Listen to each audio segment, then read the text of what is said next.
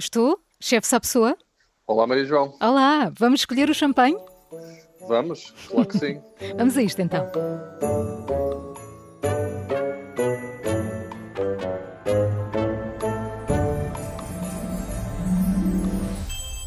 Chefe Henrique Sapessoa tem duas estrelas Michelin com o restaurante Alma.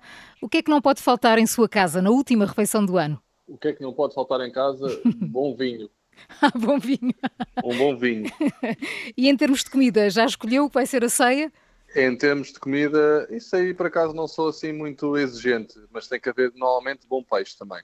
Um, um bom peixe assado. Um bom peixinho, Sim. um bom peixinho assado, ou até uma, uma, bela, uma bela posta de bacalhau também, também adoro. Mas normalmente sim, assim um, um arrozinho de peixe ou um peixinho assado marcha sempre bem. Define a sua cozinha pela simplicidade, mas não existe sempre assim um lado mais complexo, nem que seja naquela altura de servir uh, aquele prato inesquecível, aquela refeição memorável? A nossa, a nossa cozinha é sempre um reflexo das nossas experiências, sejam uhum. elas experiências familiares ou experiências profissionais. Portanto, isso vai sempre refletir em qualquer prato que, que façamos, não é? seja, seja no registro informal ou no registro formal.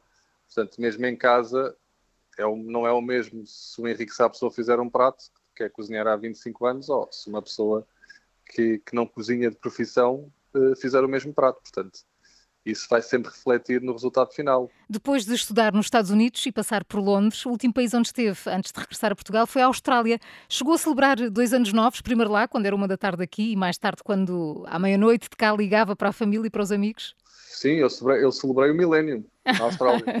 ah, foi lá, muito bom. Foi lá. Como é que foi a experiência? Foi, Havia muita expectativa, não é?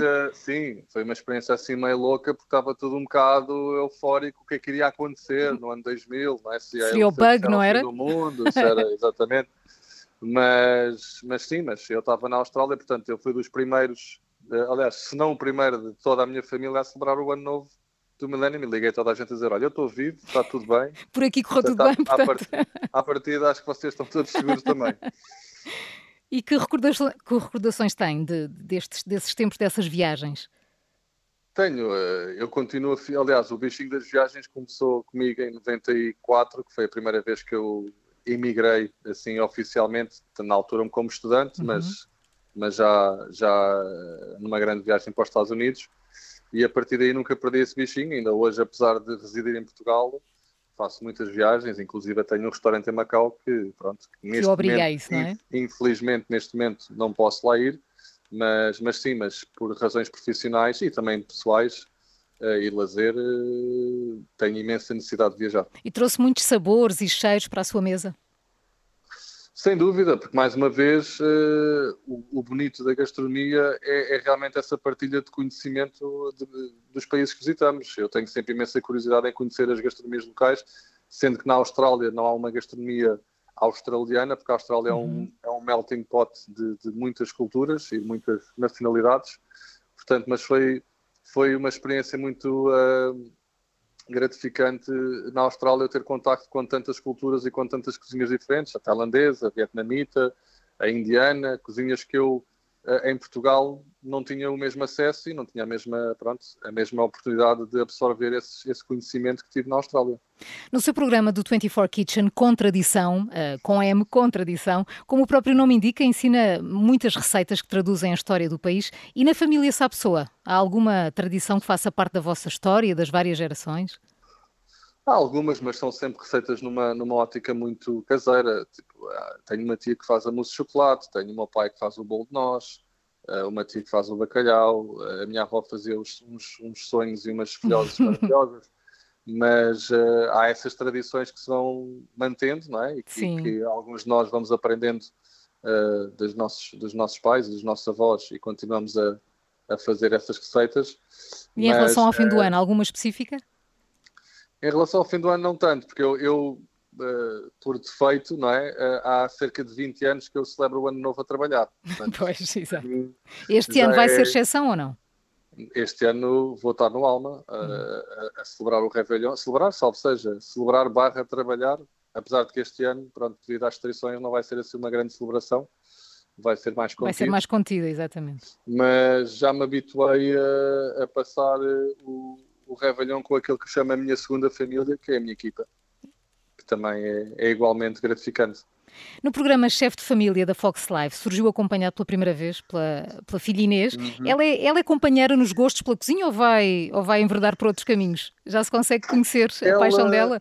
Ou seja, a, a cozinha, é como disse, é, é, uma. Como faz parte do nosso dia a dia, por mais que, que não queiramos, uh, há sempre uma, uma parte que, que, que, os nossos filhos vão, vão sempre absorver. E a Inês para a idade que tem, que tem 14 anos, já é eh, muito desenrascada, muito mais desenrascada do que eu era quando tinha a idade dela. Claro. Nem que seja por ver o pai, não? Nem que seja por ver o pai, é desenrascada a cozinhar e também é muito, tem um paladar muito mais apurado do que, pronto, do que se calhar uma, uma criança de 14 anos. E ela é de eh, ajudar na cozinha? Gosta sim, de se envolver? Sim, sim. Gosta e é curioso porque ela há uns anos atrás eh, notava-se que não tinha muito interesse, ou seja, tinha interesse mais na parte de comer, mas cada vez mais tem interesse na parte de cozinhar, que é, que é curioso. Aliás, inclusive este, este fim de semana hum. uh, ela quer replicar a receita do Ratatouille uh, que do, filme.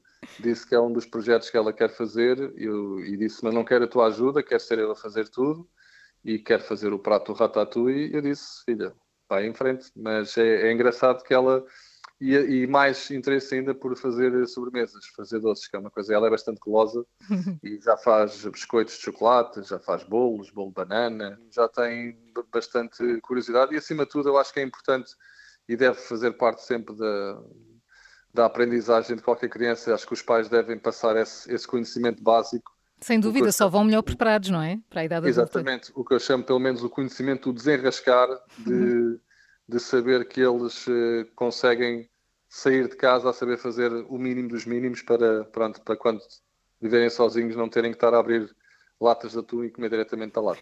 Chefe, a pessoa tem alguma superstição no final do ano? Eu tenho, eu, eu, superstição, superstição não tenho, mas tento sempre fazer um bocado um, assim um, um, um, resumo daquilo que foi o ano e uhum. tentar que no ano seguinte uh, algumas coisas que eu, que eu sinta que na minha vida devem mudar eu tento entrar sempre um bocado com aquele. Portanto, são, são as chamadas resoluções do ano novo. É daqueles que pede muitos desejos. Sim. Sim, mas ao mesmo tempo também não, não, não acho, não sou daquelas pessoas que acham que o próximo ano vai ser completamente vou mudar tudo e vou fazer isto e vou fazer aquilo. Acho que acho que temos que sempre olhar para as coisas boas e para as coisas más, mesmo nos anos difíceis, que já foram alguns, e nós cá em Portugal temos sempre um bocado aquela herança de, de estarmos constantemente em crise, porque eu regressei a Portugal em 2002 e assim que cheguei a Portugal, a primeira coisa que me disseram, o país está muito mal, o país está muito mal, e pronto, e estou cá há 18 anos. E agora e, talvez esteja a passar o pior ano, E agora talvez seja o pior ano, mas, mas eu acho que mesmo, mesmo este ano, que foi um ano muito difícil, principalmente em termos profissionais, acho que noutras áreas também tivemos coisas, experiências que, olha, o facto de ter estado durante o confinamento com a minha filha, que foram quase três meses, uhum. Eh, só eu e ela, foi uma experiência que em circunstâncias normais eu nunca, nunca iria passar. Portanto, isso Portanto, também. Até, até de um mau período uh, se consegue tirar algo bom, não é? Sim, sim, eu acho que sim. Não vou, não vou dizer que quero muito mais anos como o deste. Claro, ninguém quer. quer. Principalmente falta-nos o contacto humano e falta-nos essa aproximação das pessoas que nós gostamos. E, Do que é que sente mais falta? Dos abraços, desse convívio? Eu, olha, uma das coisas que eu sinto mais falta é de viajar porque, porque tenho essa necessidade de conhecer pessoas de outros, pronto, de ter contacto com outras culturas e, e, de, e viajar para mim sempre foi uma parte muito, muito importante, até mesmo para a, para a própria criatividade e para a, porta, para a própria parte profissional. Mas sim, mas também tenho obviamente necessidade de, sei lá, de ir dançar, de, ir, de, de beber um copo com os amigos, de, de, de, conviver, não é? Eh, em circunstâncias normais, coisa que nós eh, agora, não, infelizmente, não podemos fazer. Chefe Sapessoa, agora umas perguntas muito curtas para umas respostas rápidas sobre os seus gostos na passagem de ano. Pode ser? Pode ser. Champanhe ou espumante? Champanhe. Marisco ou carnes frias?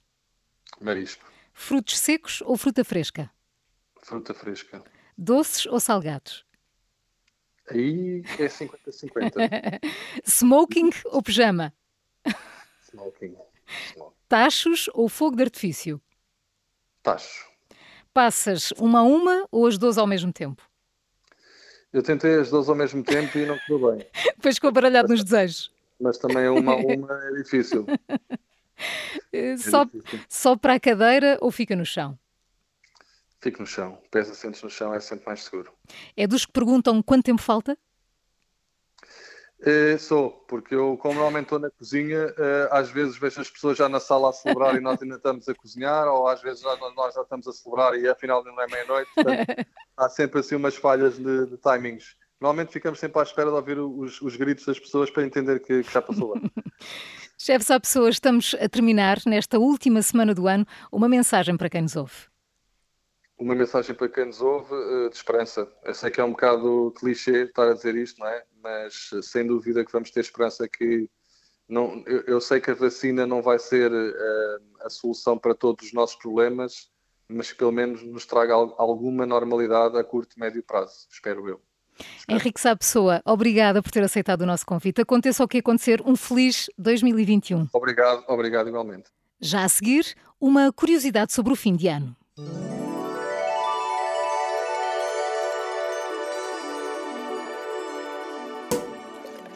Hoje trago-lhe champanhe e 12 passas para brindarmos. É com um copo de espumante ou champanhe na mão que se costuma brindar ao ano novo e quando alguém não brinda com um amigo é quase obrigado a fazê-lo.